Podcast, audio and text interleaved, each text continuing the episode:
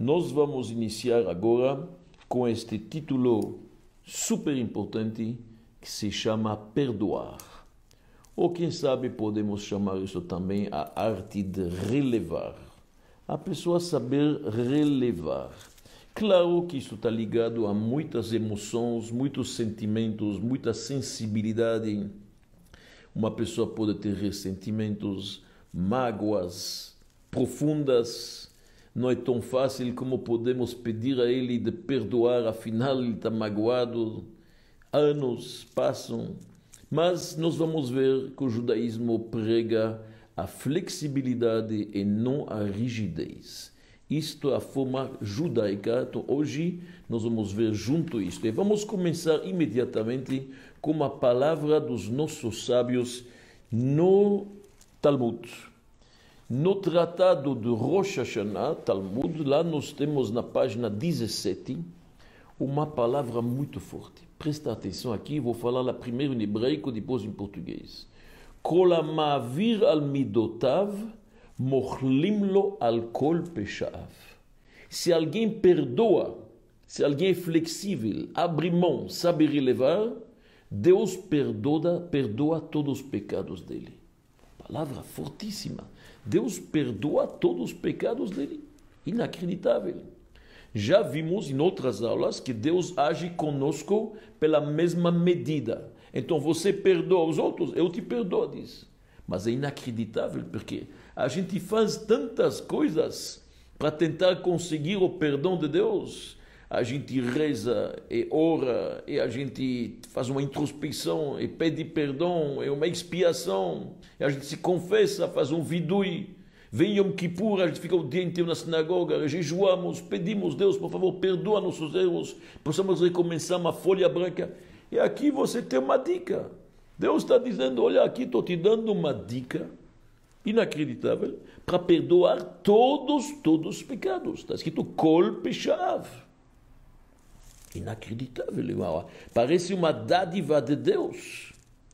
E olha bem interessante realmente, o grande mestre cabalista, o maior aluno do Arizal, Rabbi Chaim Vital, o famoso Chaim Vital, escreve nos seus livros que o homem sábio deveria procurar alguém que o ofendeu já, se é possível, alguém, um inimigo, alguém que o ofendeu, e saber como reagir e perdoá-lo, porque isto é uma dádiva de Deus, apaga todos os pecados.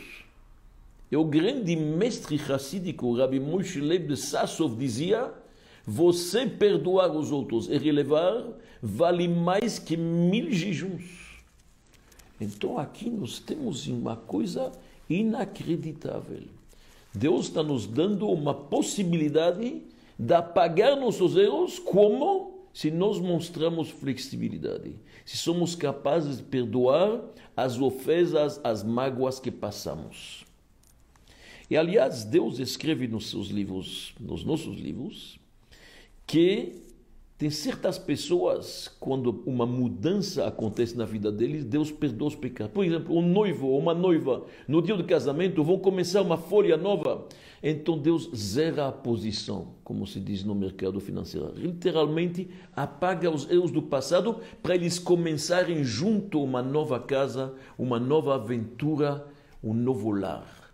É a mesma coisa quando um líder é escolhido para ser o líder de uma comunidade de um país, de uma cidade, o que seja, Deus tira, na verdade, os erros do passado para poder lhe começar bem, com o pé direito. Interessante. Também os nossos sábios nos dizem que quando uma pessoa faz uma coisa errada, o mitbayesh, ele tem vergonha do que ele fez, também vão, vão apagar, vão perdoá-lo. A vergonha já traz com si o perdão já é metade do caminho feito. Então, nós estamos vendo que o judaísmo recomenda absolutamente a pessoa saber esta arte especial que necessita de um treino e de um esforço, sem dúvida, de perdoar. E vamos pegar alguns exemplos. Vou agora começar com três exemplos bíblicos, dois positivos e um negativo. O primeiro, Abraão Avinu. Abraão Avinu, o pai da nação. Abraão, nós sabemos que o Avimelech, que era o rei dos filisteus, pegou a Sara para o palácio, magoou ela. Abrão ficou magoado. Foi uma tristeza. Imagina a sua esposa sendo presa. No final, ele se desculpou.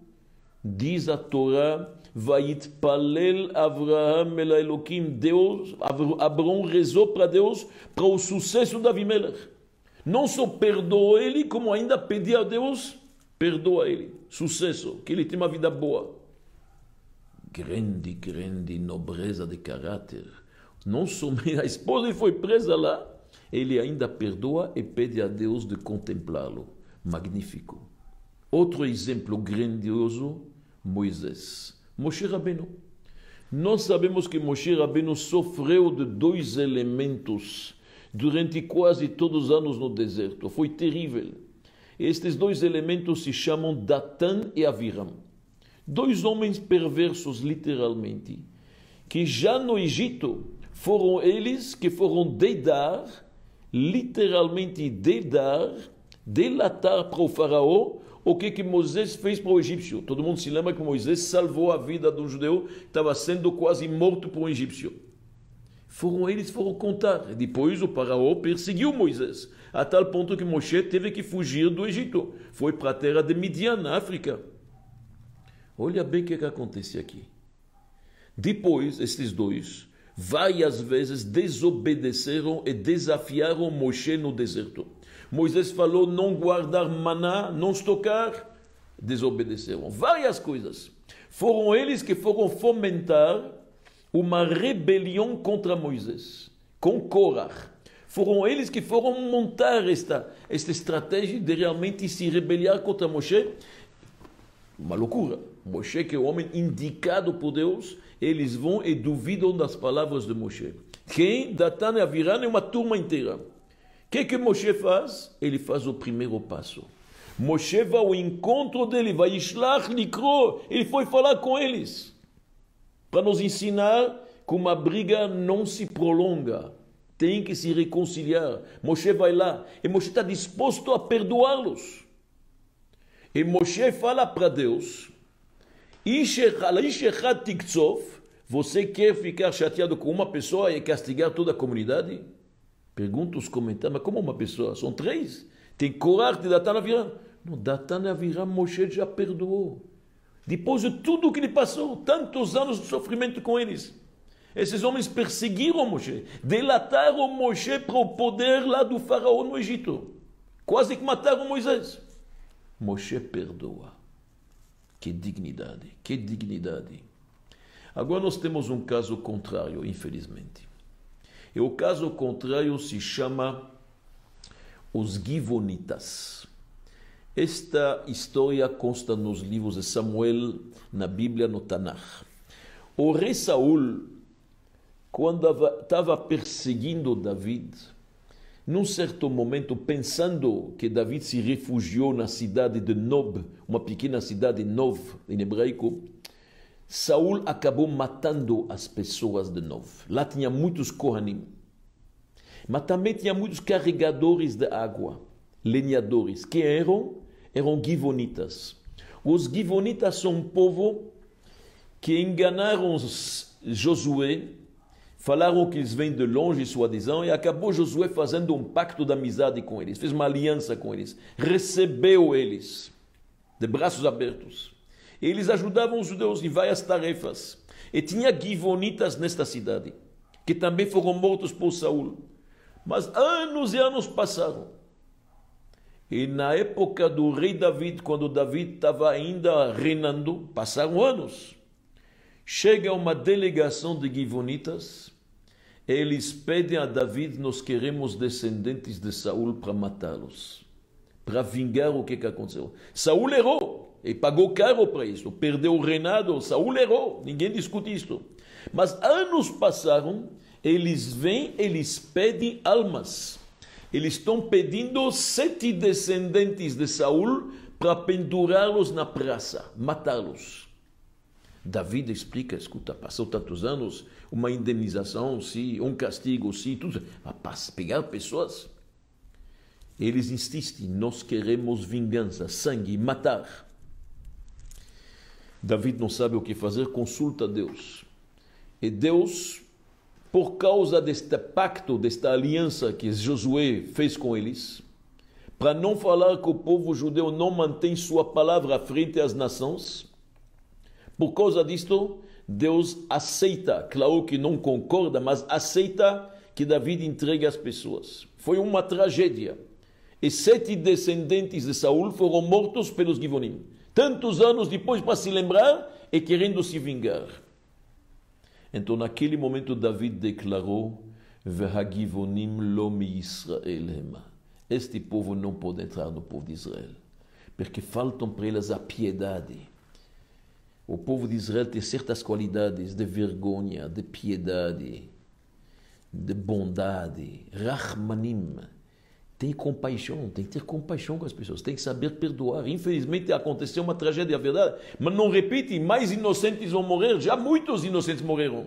Os Kohanim não pediram para Saul, eles querem vingança por rei Davi. Não, chega aos Givonitas. Então isto não é uma qualidade, isso é um grande defeito e isto marcou a história como uma uma história realmente de vingança, o contrário de relevar e perdoar. Isso foi coisa, infelizmente, muito, muito feia. Por isso que nós judeus, nós temos um costume interessante. Antes de dormir, cada noite, quando nós vamos falar o Shema Israel, que é a reza máxima afirmando a unicidade de Deus, Shema Israel, Hashem Eloquim, Deus o nosso eterno é Deus, é um, a gente fala uma pequena prece mestre do universo, Ribono Shelolam. Hareni Mochel, eu estou perdoando para qualquer pessoa que me deixou irado, qualquer pessoa que me perseguiu, que me magoou, ou Negdi, ou pecou contra mim, que seja contra meu corpo ou contra meus bens, contra minha honra ou contra qualquer coisa minha. Não importa se ele fez isto por acidente, inintencionalmente, com intenção, preparado. Não faz diferença se foi bedibur com a palavra ou com uma ação. Nesta reencarnação ou numa outra encarnação, eu estou perdoando ele. Hareni Mochel. Eu estou perdoando ele. Olha bem como que a gente termina o dia. Inacreditável. Eu perdoo esta pessoa qualquer coisa que ele fez contra mim, seja intencionalmente, seja sem intenção, seja premeditado, contra minha pessoa ou contra meus bens, minha família ou minha honra. Eu estou perdoando ele. Hareni Mochel. Isto é uma coisa muito boa. Por que, que a gente faz isto? Por um motivo muito simples.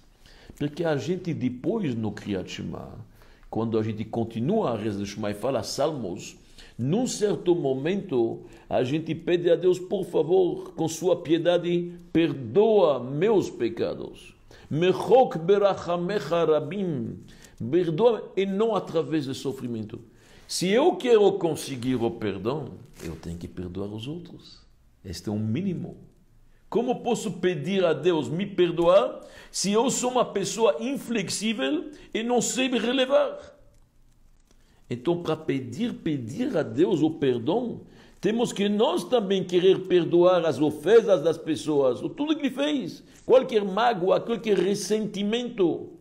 Assim como nós queremos de Deus, a gente tem que fazer também com o próximo.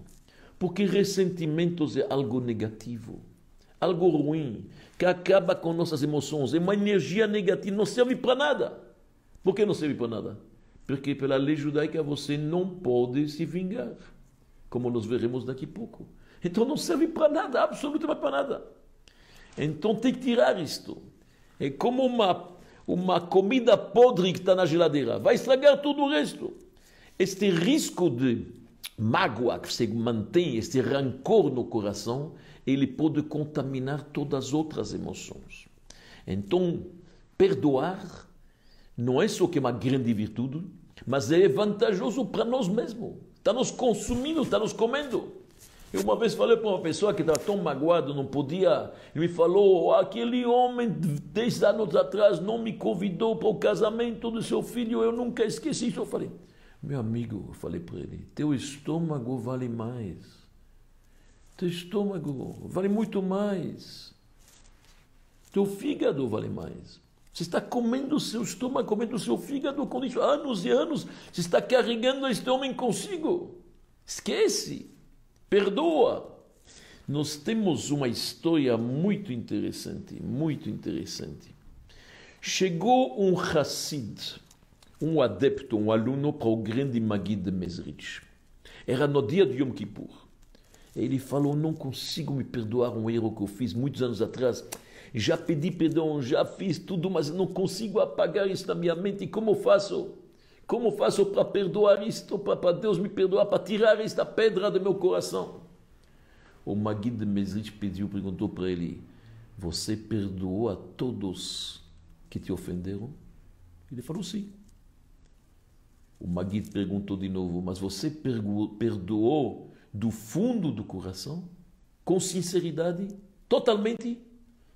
O homem baixou os olhos e falou: Não sei. Disse o Magid: Perdoa os outros com todo o teu coração e Deus te perdoará. Assim que funciona. O perdão é uma via de duas mãos.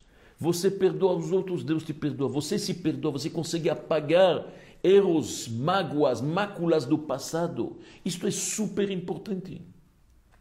Nós sabemos que Rosh Chodesh, no dia da neomenia, se fala em português, o dia do começo do mês, por exemplo, amanhã à noite vai ser Rosh Chodesh, o novo mês judaico, mês de Iyar.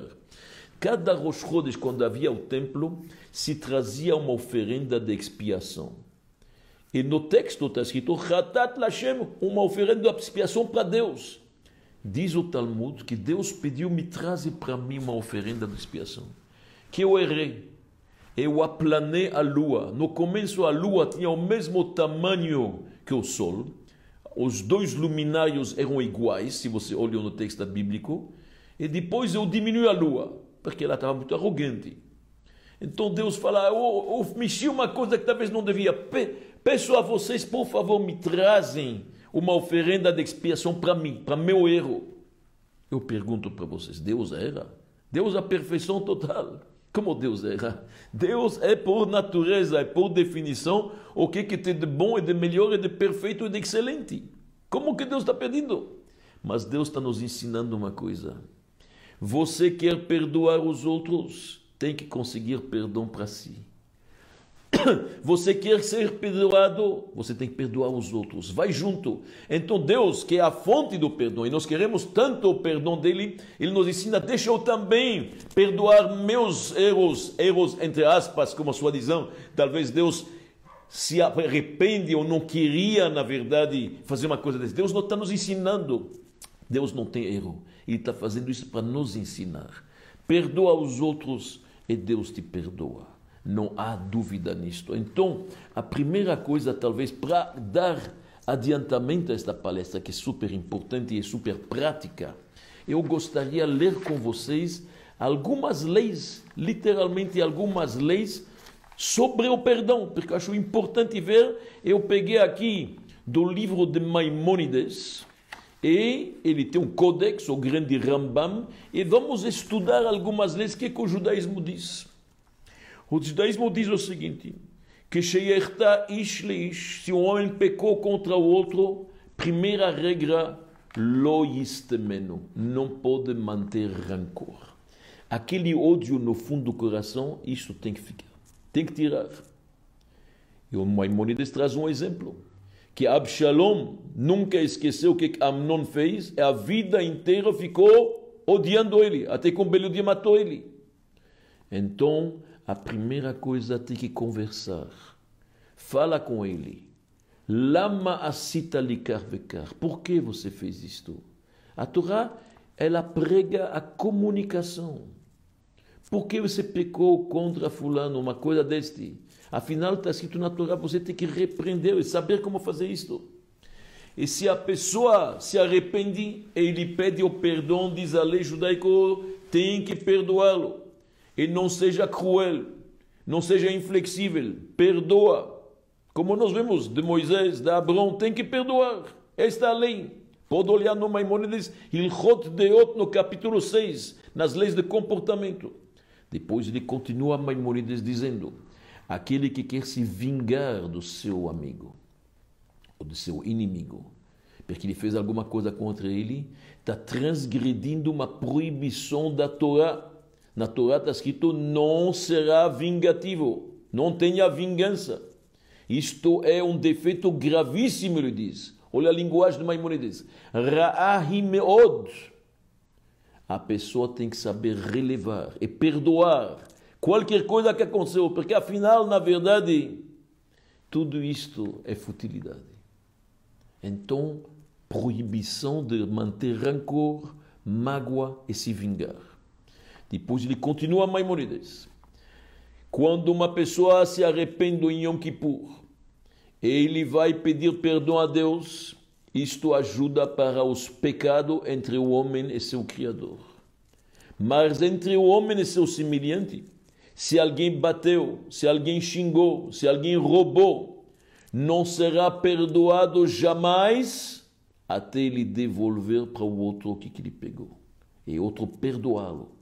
Mesmo devolver o dinheiro, ainda tem que pedir dele perdão, me perdoa, me desculpa, I'm sorry, tem que falar. Mesmo se ofendeu-lhe com palavras, ele tem que pedir perdão. Se o homem não quer, ele pode mandar três amigos fazer isto, ele pode fazer através do outro, é possível.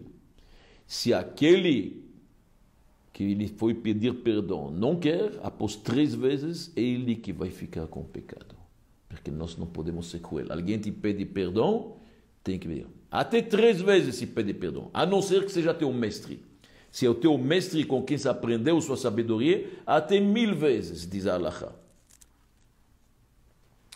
Continua Maimonides. É proibido o homem ser inflexível, ser, na verdade, cruel. O que, que ele tem que tentar? Ele tem que ser fácil para perdoar e difícil para se irar. E se alguém te pede perdão, perdoa com o coração inteiro. Belev shalem. O benefesh chafetza, com uma alma que quer fazer isto. Olha as palavras da nossa lei. Inacreditável. Em outras palavras, realmente é uma coisa muito importante no judaísmo. E aqui nós temos alguns exemplos vivos que eu queria compartilhar com vocês, para lhe mostrar que não é apenas uma teoria, é possível. Vamos pegar exemplos extremos Exemplos extremos. O primeiro é o mais chocante, e do qual nós temos que aprender muito. Yosef Hatzadik. José. José era filho de Yaakov. Tinha mais dez irmãos que odiavam ele. Infelizmente, por motivos não importantes neste momento, seja inveja, seja por vários motivos, eventualmente até que a gente poderia entender, mas havia ódio entre eles. E o ódio era tão grande que até se cogitou, quem sabe, matá-lo. E jogaram ele no poço. Imagina, um poço com escorpiões, com cobras, lá foram jogando ele. E no final tiraram a roupa de colocar ele. No final venderam ele para uma caravana de ismaelitas. Foi vendido como escravo, chegou no Egito, trabalhou, foi acusado, 12 anos de prisão. Vocês estão vendo todo o sofrimento do moço que tem 17 anos, o que, que os irmãos infligiram para ele? É inacreditável. O homem sofreu anos e anos, um órfão, não tinha nem mais a mãe para defendê-lo. Acabou na prisão, acabou como escravo, vendido num poço. Quando Yosef finalmente se revela para seus irmãos, depois de anos que não viram ele, os irmãos ficaram com medo. Agora veio a hora da vingança. Este homem, depois de tudo que nós fizemos para ele, olha o que, é que ele faz. Deus, na verdade, me mandou aqui. Ani Yosef Achechem, eu sou Yosef. Não se preocupa, Deus me mandou aqui para preparar o terreno. Já que tem uma fome em Israel, me mandou aqui para poder, na verdade, plantar, semear e poder receber vocês. Nenhuma vingança, nenhum rancor, nada. Inacreditável. Agomela Reavim Tovot. Yosef está retribuindo o bem para pessoas que prejudicaram ele anos e anos e sofreu na pele o moço. Ele fala para eles: Deus, mano, não é vocês, vocês não fizeram nada. Isto é tudo um plano de Deus para eu chegar aqui no Egito para preparar o terreno e recebê-los. Que magnífico, que refinação de, de caráter, que dignidade, que elegância. E a Torá nos diz que é possível realmente imitar isto. Eu vou dar para vocês dois exemplos recentes para lhe mostrar como é possível. E até um exemplo judaico, um exemplo não judaico. Vamos começar com um exemplo que todo mundo conhece. Nelson Mandela. Todo mundo sabe quem é. Foi presidente mais tarde da África do Sul. Este homem ficou 27 anos na prisão. Sofreu do regime apartheid, aquele regime racista que havia na África do Sul, da supremacia branca, sua adesão. Ele sofreu na pele, ficou na prisão 27 anos sofrendo tremendamente. Basta ver a biografia dele. E um belo dia, em 1990, Nelson Mandela sai da prisão. Não só que ele sai da prisão, ele aprende a perdoar. Perdoou até os guardas que estavam, na verdade, deixando ele recluso lá na prisão, atrás das barras de ferro. E Nelson Mandela, alguns anos depois, se torna o presidente de todos os habitantes da África do Sul, dos brancos e dos negros dos brancos que deixaram ele sofrer tanto na pele. Ele perdoa, ele releva. Nenhuma vingança. Todo mundo podia esperar. Após Cohen sofreu tanto, vai ter ressentimentos. Agora vai ter com certeza alguma coisa que vamos sentir aqui. Nada, nada, nada. Ele é aclamado por todos. Nelson Mandela avisa: não é possível carregar o manto da liderança com ódio. Então ele tirou qualquer tipo de ódio do seu coração. Foi um presidente amado, todos cantando Nelson, Nelson, brancos e todas as cores, sem exceção de raça, de credo, de religião, amados por todos. Imitou Yosef, tem que falar a verdade. Ele saiu da prisão para a presidência, como Yosef saiu da prisão para ser o vice-rei do Egito. E o homem tirou mágoas do coração absolutamente de tirar realmente, dar todo o respeito uma atitude deste. Absolutamente. Nós temos mais um caso. Um caso interessante que nós temos 1922.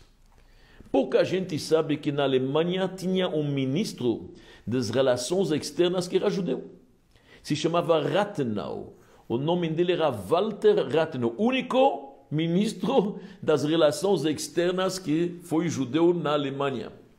Era depois da Primeira Guerra Mundial, era um bom ministro, fez muita coisa boa, mas infelizmente havia a direita, a extrema direita que estava subindo. E um belo dia, ele andando para o trabalho, dia de verão, o carro estava com uma coisa aberta, duas pessoas saem de um carro, o motorista parou o carro, jogaram uma granada lá dentro, mataram ele e mataram Walter Rathenau. A polícia foi procurando os assassinos, achou os dois, foram mortos, um num tiroteio, o outro se suicidou, mas havia grandes acusações contra o motorista. Que o motorista aparentemente era parte da gangue, ele era um cúmplice. O motorista se chamava Ernst Techov, Techov, o nome dele. Ernst, Ernst, Ernesto, Ernst alemão, Techov, este era o nome dele. Ele foi julgado e começou um julgamento. E olha aqui que acontece. Olha aqui que acontece. A mãe de Rathenau, que perdeu o filho. Você pode imaginar a dor de uma mãe que perdeu um filho. Escreve Matilde Rathenau. Escreve uma carta para a mãe do Teshov, do Ernst. E diz para ele o seguinte: Eu estou magoado, perdi meu filho, mas eu quero que você saiba se teu filho reconhece seu erro, frente aos juízes aqui e frente ao grande juiz lá em cima, ele confessa o que, que ele fez e se arrepende, eu perdoo ele totalmente. Eu, como mãe daquela que aconteceu, olha, é uma mãe escrevendo. Estamos falando aqui pouco tempo depois de ter perdido seu filho num assassinato horrível. Porque se o teu filho sabia o valor do meu filho, ele teria jogado a arma contra si mesmo, se ele conhecia ele tão bem. É uma carta emocionante. O rapaz nunca esqueceu esta carta. Confessou, foi julgado, acho que para 14 anos, no final ficou 5 anos na prisão. Durante esses 5 anos na prisão, estudou muito bem esta carta da dona Matilde Rathenau. Não somente que estudou a carta, começou a estudar judaísmo, princípios judaicos, bíblicos, mudou sua vida. Saiu da prisão, começou a lutar contra o nazismo. Entrou nas legiões clandestinas, depois entrou na resistência, acabou indo na França. Quando a França foi ocupada pelos alemães, Paris ao norte, ele desceu para Marseille. E lá arriscou sua vida várias vezes para salvar judeus. Ele tinha uma combinação de dar passaportes tipo marroquino para os judeus, passar eles para a Espanha. Ele fez o salvou 700 judeus. Tudo isto obra de uma carta de Matilde Rathenau, que soube perdoar o assassinato do filho dela. Isto não é fácil. Eu não sei de onde que ela pegou esta força, mas isto é uma repetição do Yosef Atzadik. Saber perdoar. Isto é uma coisa que realmente nós temos que aprender.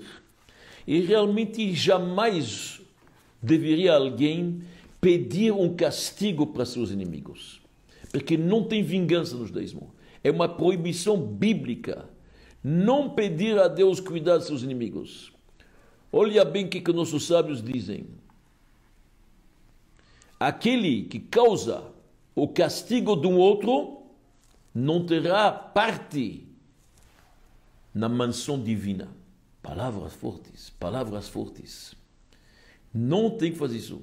Ou também consta nos livros, Kol rabim, aquele que quer castigar os outros, não verá Mashiach. Ele está impedindo a vinda do justo Messias. Então, nós temos que se cuidar. A atitude judaica, como dizem os nossos sábios, assim faziam os homens piedosos, claro, não é dado para todo mundo, mas os Hasidim Marishonim, os grandes homens elevados, Shomim et cherpatam, eles escutam as ofensas e não respondem.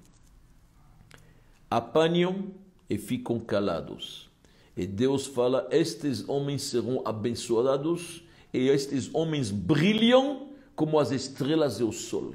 Que Shemesh bigvurato. Inacreditável. Se você é capaz de ficar quieto quando alguém te ofende, não relevar, não, não responder, isto é um nível elevadíssimo. E nós temos um exemplo, David Amelech, o rei David. Olha bem, o rei David está andando com seus generais, está sendo perseguido, ele está fugindo. Num certo momento chega na frente dele um homem e xinga ele, com maledições gravíssimas. Klala Nimretzet, está escrito em hebraico. Este homem se chama Shimi, filho de guerra. Joab, o general de David, quer pegar as armas e Jaffa. Pela lei, proibido você amaldiçoar o rei em público. E David para ele. E David fala para ele, Hashem amar lo kalel. Deus mandou ele me falar essa mensagem. Alguma coisa eu tenho de errado. Deve ser que eu mereço apanhar palavras tão duras. Não mexe com ele. E David perdoou ele. David perdoou este Shimi. E sabe quem é o descendente de Shimi? Mordecai, da história de Purim. O tzadik que salvou a geração. O homem que era o primo de Esther, a rainha. Eles que conseguiram tirar esse decreto que era a aniquilação total do povo de Israel, a solução final. Mordecai, o justo, Mordecai, a tzadik, que é equivalente a Moisés, como comparam os nossos livros descendente deste perdão tão elevado e tão nobre de David. Nós, a gente vê aqui quanto que é elevado e refinado. Nós temos uma história interessante racídica. Quando Rabbi Levi Yitzhak de Berdichov foi expulso da cidade dele por causa de uma oposição e de acusações falsas, os outros tzadikim juntos queriam se juntar e queriam pedir para Deus alguma vingança, cuidado de Rabbi Levi, fazer alguma coisa para ele, defendê-los. Quando foram rezar, eles viram que lá nas alturas estava Rabbi Levi de Berdichov, ele mesmo, pedindo para não acontecer nada com eles. Pedindo e implorando para eles não serem castigados e prejudicados. Isto é realmente a pessoa elevada se preocupar que mesmo seus inimigos sejam contemplados. Jamais esperar em nenhum momento que outros sejam castigados por você. Isto não. Claro que nós temos exceções ao que eu falo. Existem certos momentos que você não pode perdoar. Por exemplo, uma pessoa que é perigosa para a sociedade e continua a fazer o mal. Se uma pessoa se arrepende, ele está disposto a mudar, tem remorsos, realmente, neste caso, o perdão é bem-vindo. Tem a chuva. Se Deus me perdoa, como posso eu não perdoar para o outro? Eu vou ser mais religioso que Deus? Se Deus nos perdoa, como podemos nós recusar o perdão para o outro? Mas se a pessoa não se arrepende, ele continua, ele é um terrorista, ele é uma verdade, um bandido, alguma coisa que pode ser perigoso para a sociedade. Eu perdoando ele, estou encorajando ele a fazer o mal. Isto não pode. Aliás, isto me lembra uma história interessante. Quando houve a guerra do Golfo, a primeira guerra do Golfo em 1991, o general americano que estava lá no Iraque se chamava o general eh, se chamava Schwarzkopf. Schwarzkopf era o nome famoso, o grandão, quem se lembra. Ele foi entrevistado pela, pela televisão. E num certo momento, o entrevistador pergunta ao general Schwarzkopf, que era o general de todas as tropas americanas que estavam lá no Iraque, será que pode-se pensar, na verdade, em perdoar os terroristas? O Schwarzkopf respondeu o seguinte: Olha, perdoar os terroristas, isto é um assunto de Deus. That's a job of God. Isto é o trabalho de Deus. Nós cuidamos de marcar uma hora. We take care of the meeting. Nós fazemos um encontro entre os dois. Esse é nosso assunto. Mas isso é uma palavra. Então nós vimos uma exceção. Uma exceção é quando a pessoa não se arrepende, ele pode continuar a fazer o mal e prejudicar a sociedade. E é uma segunda exceção. Você não pode perdoar o que o outro, o, o que a pessoa fez para um outro. Se outro prejudica, como falamos que em Yom Kippur, Yom Kippur Deus fala, você roubou aquele fulano, você oprimiu aquele outro, eu não posso te perdoar, você tem que ir até o outro, tem que ir até a pessoa e perdoar. Então eu não posso perdoar pelos outros. Muitas vezes pessoas perguntam: será que podemos perdoar os nazistas pelo que, que fizeram no Holocausto? A resposta é quem somos nós para perdoar? Nós não fomos lá, a gente estava no campo só. Quem pode perdoar são aqueles que já morreram, 6 milhões de judeus, trucidados, mortos. Deus nos livre, assassinados, massacrados. Eles, se eles querem, eles podem perdoar. Eu não posso perdoar pela mágoa pela, pelo outro, isso não existe, não tem sentido. Então, meus amigos, vamos para algumas dicas práticas para a gente terminar este shiur, algumas conclusões. A primeira coisa, nós temos que perdoar. Este é óbvio, e isso tem que ser falado claramente, não em meia palavras. Quando você vai perdoar alguém, tem que falar, como falamos Yom Kippur na sinagoga, Machalti, eu perdoo, ou perdoei, assim também tem que fazer com seus amigos, não ter medo, falar isto claramente, porque o perdão desarma. Quando você falou para o outro já, estou te perdoando, acabou. E quando você pede para o outro, desculpa, por favor, me desculpa, acabou. Mostrando um rosto agradável, a gente sabe que tudo muda. Os nossos sábios nos dizem que Aaron Cohen, o grande mestre, irmão de Moisés, quando ele via um pecador na rua, ou qualquer pessoa, ele recebia ele com um sorriso agradável, dava um abraço, um bom dia, shalom aleichem, como está? O outro estranhava. Próxima vez que ele ia pecar, ele pensava, oh, amanhã vou encontrar a Arona Cohen, me dá um abraço, me olha nos olhos. Quando você perdoa, quando você pede perdão, automaticamente desarma. E isto é grande, grande o conciliador. Arona Cohen era um grande conciliador. Isto que ele fazia. Ele sabia fazer a paz das pessoas. O Se Shalom. Ele ia para um, falava, olha, o outro me disse que ele está, na verdade, arrependido. Ele ia para o primeiro, falava, encontrei o outro, ele está tão triste que não, não se fala. Depois de se encontrar, era mais fácil. O gelo já estava quebrado. Grande conciliador. Nós temos que aprender a dar uma segunda chance, uma terceira chance isto é importante. Cada um de nós erra. A vida nossa é cheia de erros. erros na família, erros no emprego, erros na escola com os professores, no casamento, com os filhos, com os pais, com os amigos. Mesmo assim, caímos, levantamos. Como diz o profeta Nafalti, Kamti, a gente se levanta e a gente recomeça. Um pai não perdoa um filho sempre. Deus não perdoa para a gente. Vamos fazer a mesma coisa. Evitar brigas de família. Isto não é bom, isto mágoa. Imagina a dor dos pais. Imagina a dor dos pais que estão eventualmente num outro mundo vendo isto. Isto é o maior desagravo para os pais. Importante a gente evitar qualquer briga. É principalmente se cuidar daqueles que incentivam e incitam a briga em nome da honestidade. Quanto mais tentar conciliar e reconciliar o mais rápido possível. E aquele que faz o primeiro passo não é um tolo e nem um bobo. Ele é o mais sábio. Ele é o mais sábio. Porque vão se reconciliar de qualquer jeito. E quanto mais fazer o primeiro passo é importante, porque não é importante quem começou, não é importante saber quem começou, ele começou, ela começou, e começa aquele ping-pong perigoso, ele mágoa, ela mágoa, ele mágoa, ela mágoa, ele mágoa, ela mágoa, ele, sócios, irmãos e filhos e cônjuges, não importa que seja em qual ambiente, mas começa aquele ping-pong. Aquele que quebra este círculo vicioso, muitas vezes, e faz o primeiro passo este é uma nobreza, é fantástico. Uma vez eu ouvi uma psicóloga dizendo, alguém pergunta, por que, que sempre eu tenho que fazer o primeiro passo? Por que, que sempre eu tenho que fazer o primeiro passo? Ela falou, é como perguntar por que, que eu tenho que sempre ganhar um milhão de dólares. Aquele que faz o primeiro passo, ele ganhou um milhão de dólares, apagou, apagou o fogo, apagou o incêndio, começa a paz, a tranquilidade a serenidade. É como ganhar um milhão de dólares. Então, quem pergunta por que, que eu tenho que ganhar sempre um milhão de dólares? Ninguém pergunta isso. Não tem que perguntar por que se tem que fazer o primeiro passo. O importante é fazer.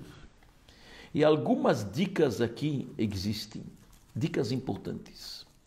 Por exemplo, não é bom se concentrar no que, que ele fez, o que, que ela fez, o que ele fez é mais importante se concentrar por que ele fez.